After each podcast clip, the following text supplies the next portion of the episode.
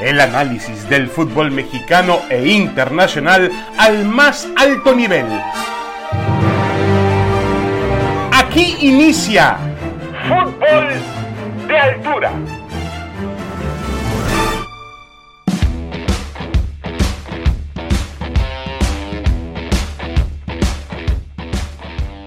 Damas y caballeros, bienvenidos, bienvenidos. Esto es Fútbol de Altura. Aquí estamos como todas las semanas, esta vez en compañía de Heriberto Murrieta y de Dionisio Estrada, quienes saludo con mucho gusto. Heriberto, ¿cómo estás? Bienvenido. Hola David, gusto en saludarte. Dionisio, gusto en saludarte también. Hola Dionisio, saludos, abrazo. Gracias igualmente David, lo mismo para Beto y pues vamos a darle. Bueno, tenemos muchos temas interesantes ya en pleno verano y obviamente el, que nos, eh, pues no nos inquieta, tampoco nos preocupa, pero sí nos, este, nos tiene con la atención puesta es el México-Estados Unidos que se juega este, este jueves en, en Las Vegas, semifinales de la Liga de las Naciones de la CONCACAF, ni siquiera la final, pero bueno, más allá de, de lo que es el torneo, obviamente es Estados Unidos al que México ha tenido muchísimos problemas para... Sí le ha competido, pero no le ha podido ganar en las últimas exhibiciones en torneos eh, oficiales. Así que em, la pregunta aquí es directa eh, y también por las circunstancias que rodean a Diego Coca, por la llegada de un nuevo mandamás, de una nueva dirigencia a la Federación Mexicana de Fútbol.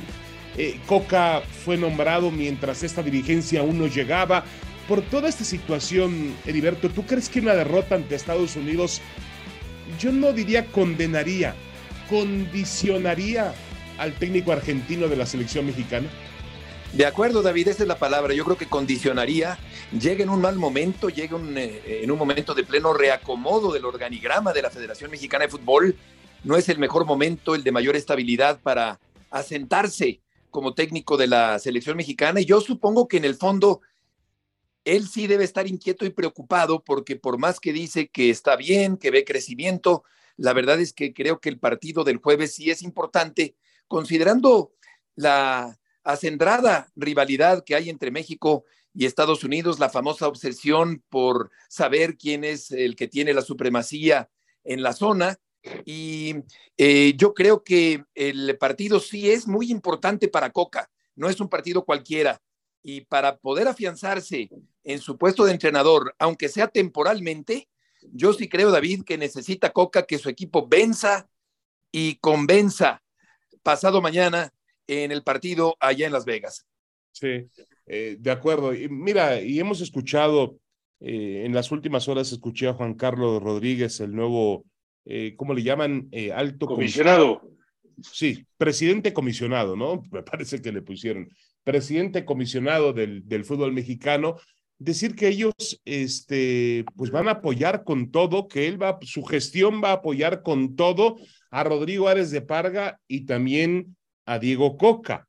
Em, pero también he escuchado voces por ahí de Jesús Martínez, uno de los dueños, vamos a llamarle disidentes, opositores al, a este nombramiento tan extraño, tan raro, tan misterioso de Coca, decir, vamos a analizarlo después de la Copa Oro. También Juan Carlos Rodríguez lo dijo, ¿eh? después de la Copa Oro vamos a sentarnos a ver hacia dónde vamos y dónde estamos. Yo creo que el mensaje es muy claro de inicio. El señor Coca está a prueba, está realmente en examen y si no pasa el examen, si no gana, le gana a Estados Unidos el jueves y si no gana la Copa Oro, está fuera. Sí, a mí me da la impresión de que por lo menos tiene que eh, obtener la victoria en alguno de los dos frentes, ¿no? Ya sea primero contra Estados Unidos y si después, aunque no gane la Copa Oro, quizás no se tome una decisión tan drástica o viceversa. Capaz si pierde con Estados Unidos, pero ahí ya estaría obligadísimo a conquistar la Copa Oro y desde ahí entonces si logra ganarla, pues este, quizás se, se, se, se, mantenga en el puesto. Ahora, también yo me he establecido, ¿no? Tú mencionas el nombre del señor Jesús Martínez, eh, ahora lo de eh, Juan Carlos Rodríguez, el presidente comisionado de la federación, pero a mí me da la impresión que también puede ser que a través de los medios estemos haciendo unas olas impresionantes y a lo mejor ellos al interior quizá mira, que hablen, que digan, que piensen que si no gana lo vamos a echar o no va a haber la paciencia como si lo hubo con Gerardo Martino, pero al final de cuentas se termina quedando, porque uno pensaría, ¿cuál es el famoso plan B? Ya tendrían que tener un plan B por cualquier cosa, porque por lo menos de lo que hemos visto de la selección, uno piensa que corre el peligro de no ganar en ninguno de los dos eventos.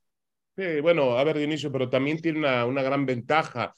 Estoy de acuerdo contigo con que el plan B, y lo estamos viendo con el América ahora mismo, pero bueno, es diferente un club, pero México no tiene que eliminarse para el Mundial del 2006 y eso obviamente te da una tranquilidad de que puedes eh, eh, elegir entrenador. Yo, yo entiendo que esto es un negocio y que la selección... O de que lo puedes mantener, David o de que lo puedes mantener pese a, que no se consigan los resultados inmediatos.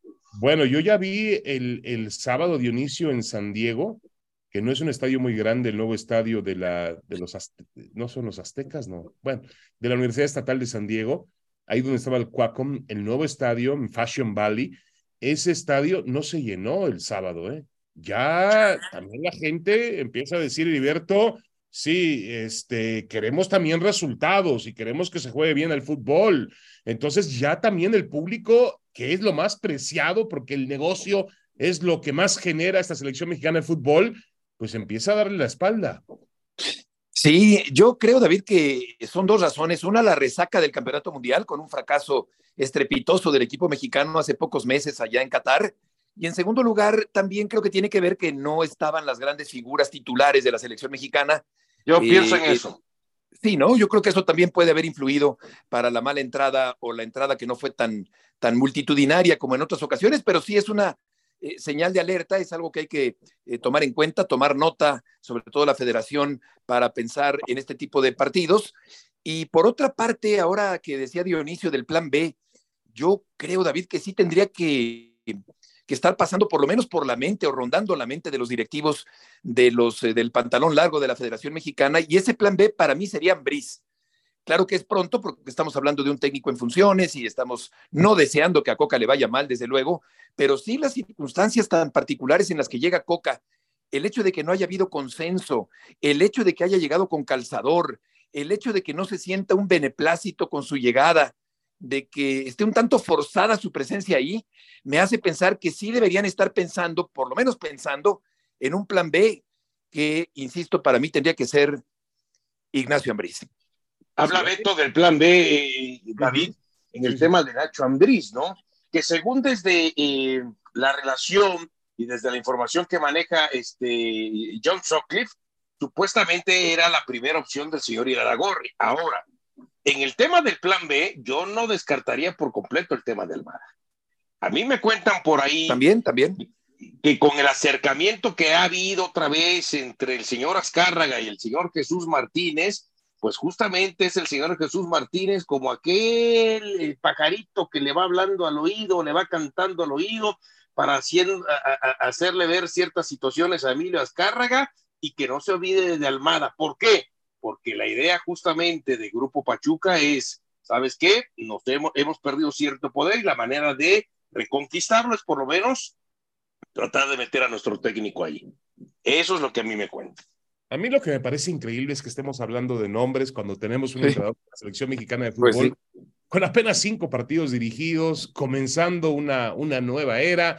Yo insisto, yo tengo la confianza en que Coca pase el examen de, del verano. A mí me parece con todo respeto, que tampoco hay una gran diferencia entre Diego Coca, Guillermo Almada o Nacho Ambriz. Sí la habría en su momento con lo que intentó hacer Jesús Martínez con respecto a traer a una figura como Marcelo Bielsa. Sí la habría si de pronto el fútbol mexicano piensa en Ancelotti o piensa en Guardiola, pero los demás son técnicos que han tenido éxito a nivel casa, a nivel doméstico, eh, y bueno, creo que, que, que, hoy el entrenador es Diego Coca y yo espero, tengo la confianza de que él ponga, ponga a jugar a este equipo de fútbol que Heriberto indudablemente puede jugar mejor de lo que lo ha hecho.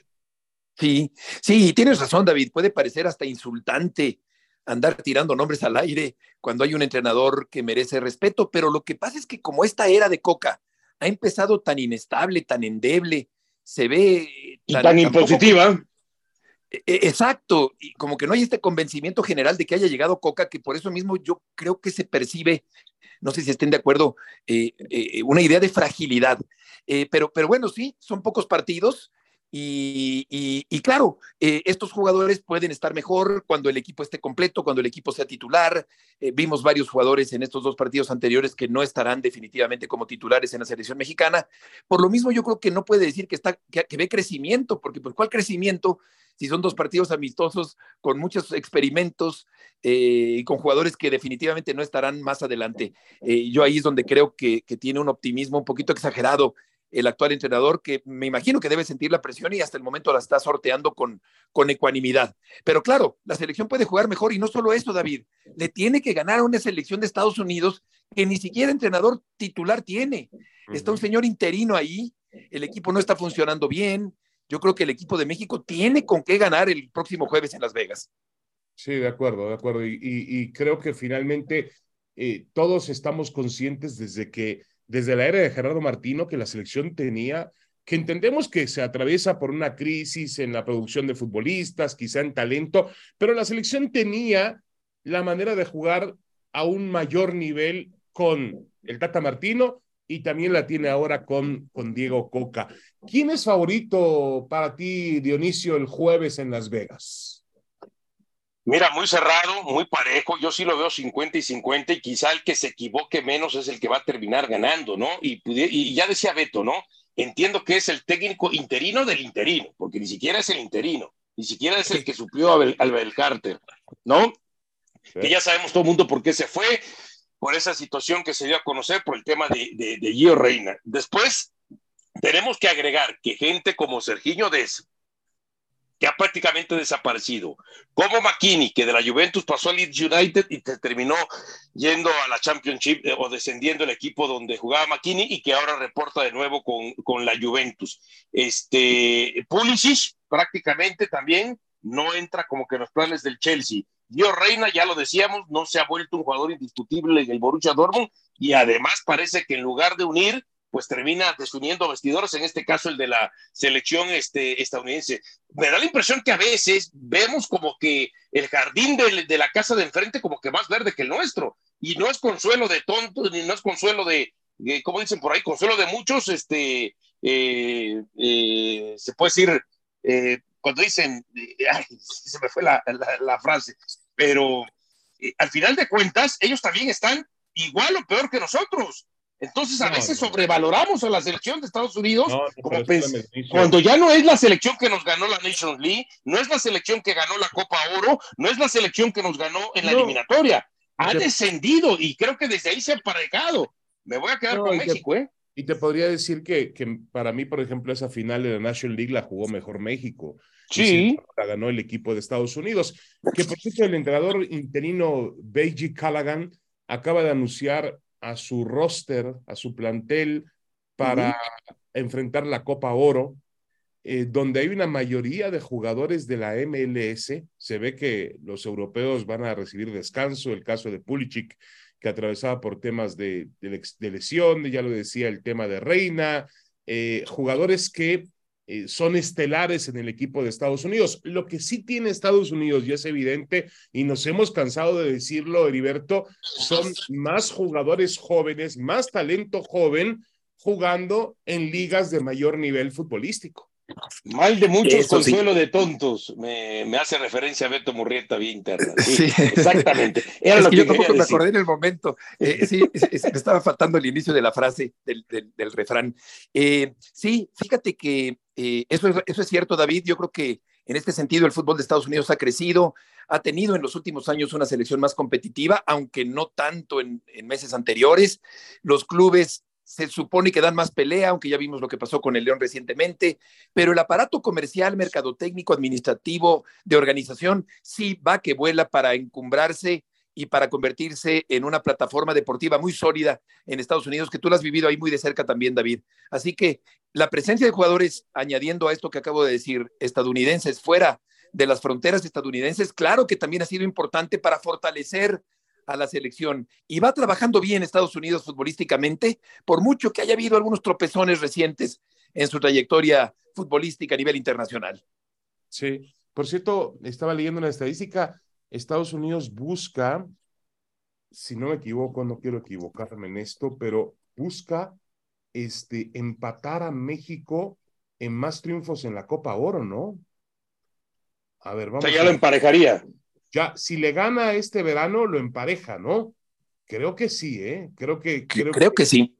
Sí, sí, sí, sí, sí. Así que para ellos tiene un interés eh, muy, muy especial. México tiene 11 campeonatos.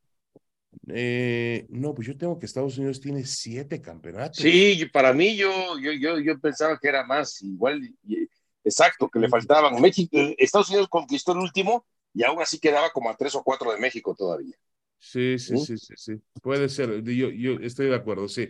Eh, yo creo que, que, que, México sigue mandando en ese sentido, pero tampoco la estadística, la historia le, le sirve mucho.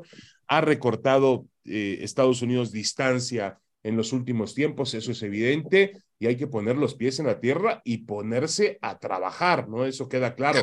Em, ¿Cómo te imaginas, eh, em, Heriberto, el escenario del, de este jueves en, en Las Vegas? Muy nervioso para el equipo mexicano, es decir, los futbolistas mexicanos entenderán, porque a ellos finalmente el futbolista mexicano, pues no va a pasar nada, gana o pierde, pues pierden prestigio, estamos en medio de una crisis terrible, lo del Mundial fue caer muy bajo, pero yo creo que hay más presión en Coca que en los jugadores. De acuerdo, sí, si el que está sentado en la silla caliente es Coca y los jugadores pues bien que mal van y vienen, son convocados o no son convocados, hay rotaciones, hay quienes son más titulares que otros, pero el que está más presionado por todo este entorno que hemos venido comentando es precisamente Diego Coca. Yo sí creo que es un partido importante y además eh, se le está añadiendo una presión extra eh, en el entorno por lo que significa Estados Unidos, por las circunstancias actuales, por el nombramiento eh, un tanto ahí sin, sin el consenso de Diego Coca. Así que sí, creo que la presión mayor está, David, para el entrenador este jueves. Y ya, no digamos, yo dije convencer hace rato, pero si no convence, por lo menos que gane para que tenga un poquito más de tranquilidad el técnico en los próximos meses o semanas. Correcto. Dionisio, eh, a la selección mexicana te la imaginas eh, de alguna forma parada en la cancha, de acuerdo a lo que mostró, pero yo entiendo también que esos partidos contra Guatemala y contra Camerún pues fueron de alguna manera eh, poco aprovechados porque se van a utilizar o se utilizaron jugadores que no estarán disponibles para el jueves. Exacto. Entonces, que, esa es la parte que, a ver, yo insisto, eh, fue una mala planeación, porque entiendo que al final de cuentas, que si llegaron jugadores después, que si algunos se reportaron 24 horas antes del segundo partido y otros después, a ver, pero eso es falta de planeación del técnico el técnico había, tenía que haber previsto que cuando él se queja de que no hay tiempo para trabajar, cuando apenas son horas o un día y medio para poder trabajar, tiene que optimizar este, en los tiempos. Y tenía que optimizar cómo, ¿sabes qué? Pues Memo, en lugar de tomarte cinco días, te tomas tres y reportas dos días antes, por ejemplo, por, por decir algo en el caso de Memo Ochoa o de algunos otros jugadores para él poder entonces contar por lo menos en el partido contra Guatemala, para el partido que va a enfrentar el próximo jueves ante Estados Unidos. No que creo que desde ahí hubo una mala planeación. No hay pretexto que valga. Ahora, ¿cómo lo va a afrontar? A mí me da la impresión, David, que lo va a afrontar como muchas veces vimos al Atlas, sabiendo de, que aparentemente, por lo menos en los últimos resultados, Estados Unidos nos ha ganado, va a decir, priorizo orden defensivo, mantengo la portería en cero y después veo si contraataco a través de un desdoble ofensivo rápido, una transición ofensiva rápida, o mando el, balonazo largo, tal como lo hacía eh, con Fursi Quiñones, en este caso pues será con Henry Martín y, algunos más. Y lo otro, que creo que es importante también este, eh, eh, resaltar lo del equipo mexicano, es, al final de cuentas, Estados Unidos sí tiene ya varios días trabajando con sus seleccionados. México no. Acusa falta de juego muchos de sus jugadores que van a jugar el próximo jueves. Sí, porque además algunos vienen de interrumpir su torneo eh, y, de pronto no tener actividad y es unas son vacaciones, pues unas vacaciones extrañas, el jugador deja de trabajar, en fin. No es Ojo con el centro delantero, eh, David, que se está hablando mucho de Estados Unidos, que sí puede marcar la diferencia, que metió muchos goles en, en Francia este Farlaín Balanga, si no mal recuerdo eh, su Farlaín nombre. Bolón, sí, ba, Por- exacto. Balogún. Ajá, Balogún. Balogún, perdón. Ba- Balogún. Él sí, Exacto, para Balogún. que veas.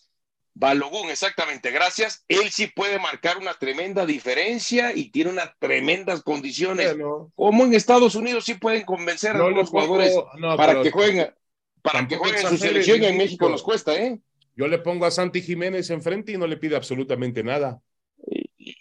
Mira, no lo sé, no lo sé. ¿eh? No, lo no, a lo mejor, a Santi ahorita lo comparo con Pepi, que también tuvo una muy buena temporada Ah. en, en, en, ¿cómo se llama? En Países En. Bajos y que lo acaba, no, no, en Países Holanda, Bajos, Correcto. en Holanda y que lo acaba de contratar ya el, el PSV a Eindhoven por la gran temporada que tuvo. Mira, eh, yo creo que, que obviamente Estados Unidos tiene figuras destacadas, ya lo decías tú, Pulisic, mm, eh, McKenny, Serginho Dez, eh, este chico Balogun, que es la gran revelación, pero mm, a ver, el, el- el propio Alejandro Sendejas, ¿no? Que fue un, una fuga de talento que, que hay que achacarle a la anterior administración. Ellos sí los Sí. convence que se queden. El caso de Pepi, de Balogún, Sí, de sí, sí. Cendejas. Un ¿eh? error terrible de la, del fútbol mexicano haber Cierto. que Sendejas se le fuera. Pero bueno, este, más allá de eso, yo estoy de acuerdo con ustedes dos. Esperamos un partido cerrado, difícil, duro. Tiene que existir un ganador porque es una semifinal y el, el, el, el triunfador va a jugar el domingo contra Canadá o contra Panamá, el que gane la otra semifinal. Hacemos una pequeña pausa. Esto es fútbol de altura. Estamos con Heriberto Morrieta, Dionisio Estrada y vamos a charlar también en el siguiente bloque de los cambios que se han dado a nivel federativo en el fútbol mexicano. ¿Para qué sirven? ¿De qué sirven? ¿En realidad se va a dar un cambio? ¿No se va a dar un cambio? ¿Qué es lo que ocurre con la llegada de personajes que parecían estar alejados de la escena futbolística? Ya lo comentaremos. Volvemos. Regresamos, regresamos. Esto es Fútbol de Altura, el podcast de ESPN en compañía de Heriberto Morrieta y de Dionisio Estrada. Eh, Heriberto, tenemos un nuevo mandamás al frente de la Federación Mexicana de Fútbol y del fútbol mexicano nombrado así pomposamente como un alto o un comisionado presidente. Yo lo que entiendo es que con este nombramiento y hasta con este nombre que le están poniendo a la posición, lo que intentan aquí es cuidar lo más delicado del asunto. ¿Cuál va a ser el poder, la relación y el poder que tendrá Juan Carlos Rodríguez con respecto a los 14 dueños de equipos del fútbol mexicano? Es decir, si Juan Carlos Rodríguez tendrá la libertad, la fuerza suficiente, el poder para poder decirle a los dueños de equipos, señores, necesitamos regresar el ascenso y el descenso. Ya después, obviamente, supongo que llevarán todo a un consenso, a una votación, a una discusión democrática, como ha ocurrido en el fútbol mexicano recientemente, hay que decirlo así, eh, a veces votan mal, pero votan, es decir, eh, de que hacen votaciones y de que deciden todo en conjunto, sí, pero de pronto se les vota la canica y dicen que no hay ascenso ni descenso, o permiten la multipropiedad, o, o, mm, se trabaja mal en cuanto a la presencia de jugadores extranjeros en la cancha, el número de extranjeros es, es realmente ridículo. Pero yo te pregunto, Heriberto, ¿tú crees que Juan Carlos Rodríguez tendrá la capacidad de imponerse a todos esos multimillonarios, algunos de ellos, no, algunos, algunos no multi, ¿eh? todavía mm, por encima de multi. ¿eh? Hay algunos que Sí. tienen muchísimo dinero. ¿Podrá imponerse ante ellos? Oye, como dicen en la calle, no putrimillonarios, eh, estos, estos billetudos que tienen a los clubes del fútbol mexicano. Eh, yo, ay, David, es una gran pregunta, es una gran pregunta. Yo creo que si lo nombraron para estar ahí es porque tácitamente están aceptando que este hombre tome verdaderas decisiones. Yo creo que Juan Carlos es un hombre muy capaz, es un hombre inteligente, trabajador, que tiene ideas visionarias, refrescantes para el fútbol mexicano, pero por otra parte, los dueños eh, son los que tienen el dinero. Entonces, ahí hay un punto donde habrá que encontrar el término medio para que permitan que Juan Carlos Rodríguez tome decisiones independientes, porque para eso lo nombraron, eh, pero es, es, una cuestión de verlo, qué, qué tanto lo presionan los propietarios por ser los dueños del balón al hombre que acaban de nombrar para comisionar el fútbol mexicano, para ver lo de los derechos de televisión, para que haya eh, un fútbol mexicano más sano y, mejor preparado y mejor estructurado, con eh, vicios que tienen que erradicarse inmediatamente, como los que acabas de mencionar.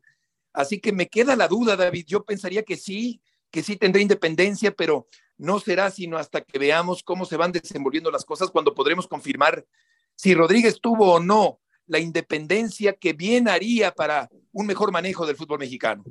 Sí, eh, yo lo primero que creo es que es un tipo inteligente, muy capaz, brillante, diría yo, en lo que hace, ¿no? Yo lo conocí a él generando, pues, una, eh, contenidos, vamos a llamarla así, de deportes en radio, en televisión, en aquel grupo que encabezó con Francisco Javier González, que luego, luego lo logró vender a un grupo como Televisa, luego logró la unión aquella famosa de de Univisión y Televisa con una marca de deportes como TUDN. Eh, eh, es un tipo que sabe conciliar, es decir, y, es, y en eso creo que se basa el interés de los dueños. Él mismo acepta, a mí me invitó Emilio Azcárraga. Lo deja muy en claro Dionisio Estrada.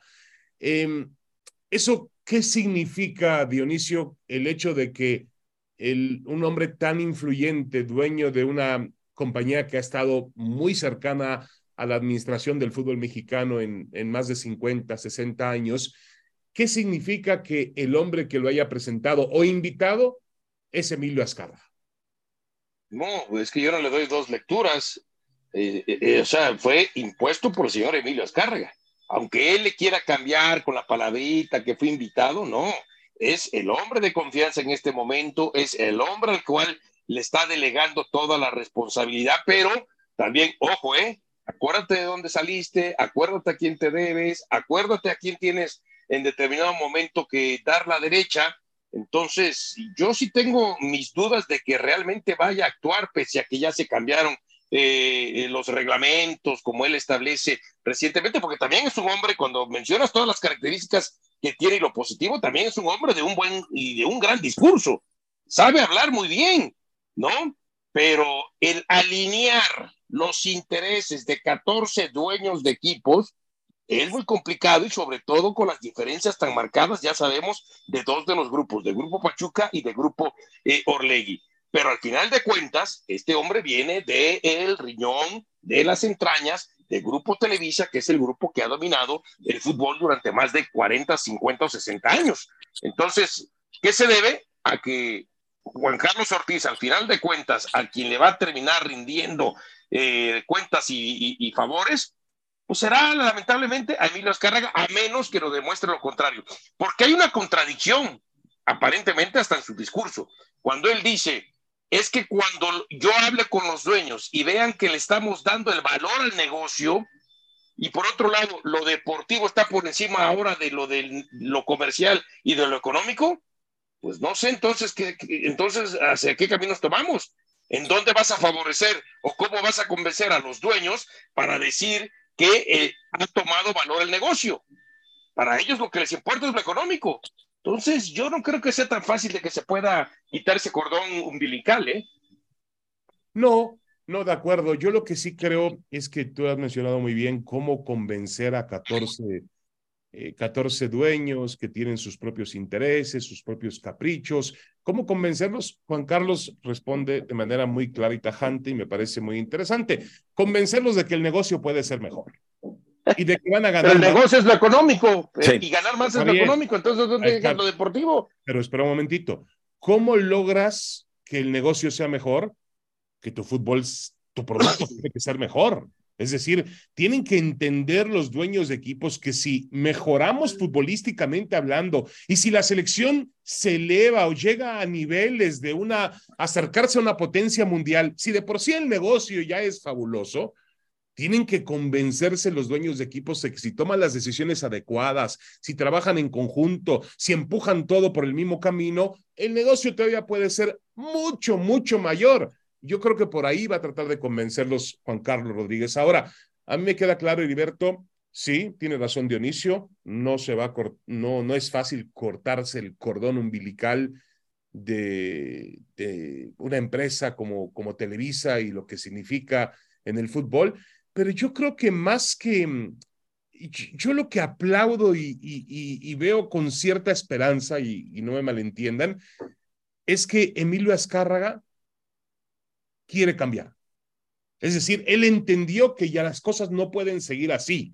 Ya después pueden, obviamente, el camino distorsionarse y pueden pasar muchas cosas y puede jalar agua para su molino y puede ser que sea de su interés eh, particular, pero por lo pronto él ha entendido que hay que repartir el pastel, que hay que eh, licitar los derechos de la selección mexicana, que hay que lograr un contrato de televisión eh, central eh, que agrupe a todo, a todo, como le llama Juan Carlos Rodríguez, el ecosistema del fútbol mexicano, que reparta. Pero hasta el 2028, David, hasta el 2028, cinco años. Sí, el problema es, Juan Carlos, que hay, que hay, hay em, el problema es que hay contratos ya establecidos.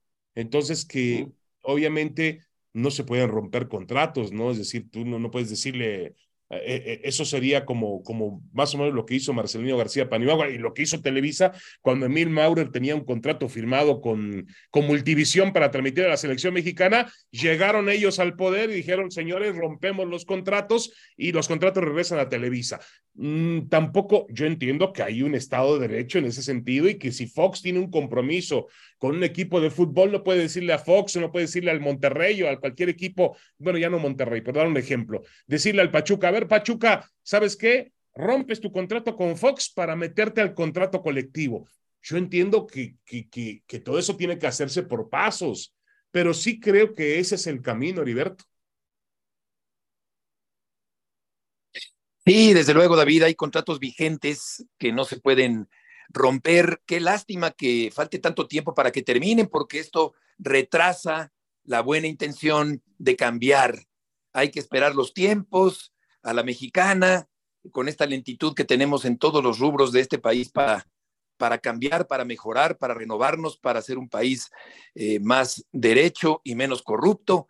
En fin, eh, pues habrá que esperar, pero por lo pronto la intención, como bien apuntas, de Emilio, por ejemplo, pues ya eh, tiende a buscar oxigenar el fútbol mexicano y eso me parece, David, que es por lo pronto pues una buena señal. Sí, una noticia alentadora, de ahí a que ocurra, pues me parece, me parece todavía. Por eso, en cuanto al verbo y el discurso muy bonito, muy padre, esa es la verdad. No, no, no, estoy de acuerdo, estoy de acuerdo. Y, eh, me parece que, a ver, no han puesto a ningún improvisado, Creo que Juan Carlos Rodríguez es un tipo que conoce, que, que, que sabe del negocio, no, no sabe tanto de fútbol, porque yo le decía el otro día, tú no sabes de fútbol. Y me decía, bueno, voy a encontrar los asesores para que me eh, estén a mi lado y que conozcan de fútbol, porque tampoco Ibar Cisniega sabe de fútbol. Eh, pero es un bueno, que, que fue presidente, el primer presidente que tuvo Guadalajara, que nombró Vergara, ¿no? Si no mal recuerdo. Es un tipo inteligente, Ibar, ¿eh? un tipo con mucha capacidad, yo diría. Ahora, de que siguen habiendo los conflictos de intereses, los hay. Que no me vengan que porque el señor Iñe, este, este, Riestra, perdón. Íñigo Riestra, este, ahora ya no se va a estar encargado de esto. No, de que está ahí porque hay un dueño de equipo o un presidente de equipo con un presidente de una comisión. Claro, totalmente de acuerdo contigo. Yo creo que, y, y, empiezan mal, ¿eh? Lo primero que tenía que haber dicho, porque ayer Juan Carlos Rodríguez dijo, no, es que ahora separamos y ya no tiene que rendirle cuentas la Comisión de Arbitraje a la Secretaría General. A ver, Juan Carlos Rodríguez, es un conflicto de intereses que el secretario general de la Federación Mexicana de Fútbol sea hermano del presidente del Atlas. Si ustedes no lo quieren ver así, pues empiezan a ver el mundo como ellos lo quieren ver. Para ellos la multipropiedad no es una ilegalidad. Para ellos el abolir el ascenso y el descenso, pues es una necesidad de la industria y te lo pintan así. Yo creo que tienen que empezar a cambiar las cosas y yo con, estoy con Dinicio, lo veo muy, pero muy complicado. Ojalá, ojalá ocurra. Bueno, ya nos vamos, señores. Nada más para aclarar, David, lo del primer bloque Ocho eh, Copas Oro para México, siete para Estados Unidos, una para Canadá. O sea, sí lo puede empatar. Sí, sí lo gana, pero si va a mandar otra selección que parece que no es la fuerte como la que va a ser el próximo jueves, pues bueno, capaz y a lo mejor ahí México saca ventaja, si es que México llega a la final también, porque no hay que olvidarse de Canadá, ¿no? Este, yo tengo un dato que, bueno, como dicen, pero yo tengo otros datos. Dice, yo tengo que haber ganado 11 Copas Oro y Estados Unidos 7, pero bueno, a lo mejor cuentan cuando el evento era, no era sí. denominado Copa Oro. ¿no? Estamos hablando del 91 a la fecha. Yo te estoy dando datos del 91 a la fecha.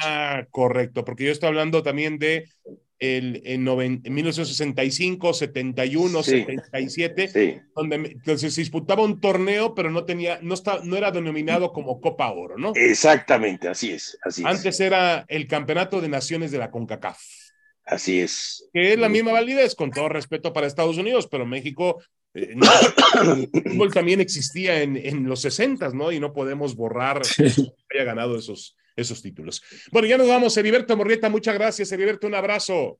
Igualmente, David, gusto en saludarte. Dionisio Estrada, que estés muy bien. Saludos Buenas- para todos, que tengan buen día. Por cierto, este fue nuestro último podcast de la temporada, no el último, pero sí el último de la temporada. Regresamos cuando regrese el fútbol mexicano, que como dice Dionisio, pues eso en un par de semanas. Y luego tenemos la League's Cup.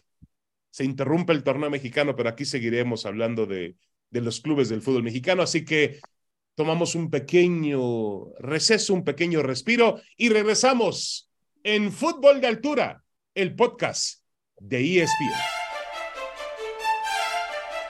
Esto fue Fútbol de Altura. El análisis del fútbol mexicano e internacional al más alto nivel.